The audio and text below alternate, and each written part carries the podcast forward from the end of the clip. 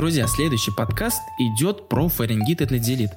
А если быть точным, тактика ведения антибактериальных средств, когда вам назначил доктор. Объясняю. Возникает у многих родителей в современном нашем мире, особенно в Москве, почему до сих пор нам назначают эти обычные пенициллины, амоксиклав, аугментины и так далее, амоксициллины. Они же неэффективны. Я вас поправлю. Дело в том, что когда ребенок начинает заболевать, именно ангиной, дети, как правило, где-то эту инфекцию ловят.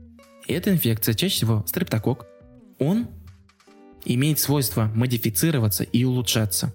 Если когда-то амоксициллин убивал все подряд, то сейчас бактерии приобрели такую защиту против обычного амоксициллина – бета-лактамное кольцо. Именно для того, чтобы разбить это бета-лактамное кольцо, добавляет клавунат. Поэтому слово аугментин, вернее амоксициллин, меняется на амоксиклав. Его производных очень много. Там разные коклавы, флемоклавы и так далее. Но для удобства населения создали несколько форм. Понятное дело, когда ты взрослый, ты уже можешь использовать таблетированную форму. Но когда детки используют порошковую суспензию, которая разводится водой, там есть такое правило, то что когда вы развели, максимум срок службы 14 дней. Поэтому, чтобы добиться максимального срока службы, его нужно хранить в холодильнике с правильным терморежимом. В дальнейшем, когда вы начинаете правильную обработку горла и используете антибиотики, эффект достигается на 3-5 день. Понятное дело, что сейчас создали кучу новых антибиотиков. Есть оригинальные, есть дженерики. Дженерики – это маленькая доля эффективного вещества, разбавленные в шелухе. Это иными словами. Чаще всего грешат это производители Индии.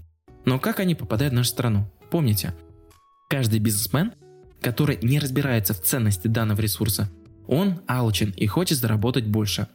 А когда в антибиотике меньше действующего вещества, то, пожалуйста, он дешевле на госзакупках, на общезакупках и спокойно может поставлять на рынок.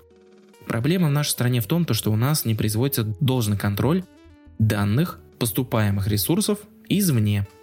В Европе давно это контролируется. Именно поэтому медикаменты, которые вы покупаете в Турции, в Германии, они настолько эффективны. В нашей стране нужно смотреть на страну выпуска.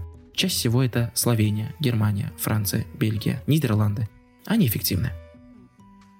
Та же Турция тоже будет эффективна. Теперь в дальнейшем. Для того, чтобы вам доказать обоснованность принятия решения использования антибиотиков, вы должны иметь ряд клинических факторов, причин. Одни из них, самые банальные, это подъем температуры больше 38,5, температура плохо сбивается, она ниже 38 уже не падает, при этом ребенок испытывает боль в горле и осиплость голоса. Когда вы горлышко смотрите, оно не слишком воспалено.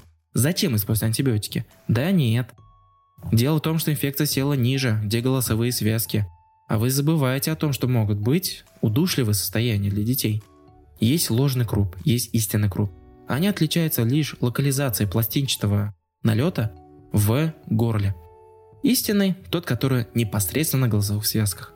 Ложный – тот, который на пристенках, рядышком с голосовыми связками – и в том и другом случае ребенок испытывает удушливое состояние, поэтому помимо ингаляции вам нужно использовать антибактериальные средства.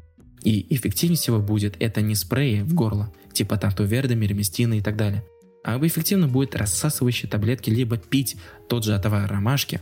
Это будет эффективнее, потому что они доходят до локального места доступа к инфекции. И вот тогда вы будете достигать необходимого терапевтического эффекта без госпитализации в стационар. Так что, друзья, не болейте, следующий подкаст будет ниже, за следующей главой. Не теряйтесь, с вами был доктор Троняшкин. Меня зовут Ильнар, я врач-педиатр, работаю в Москве.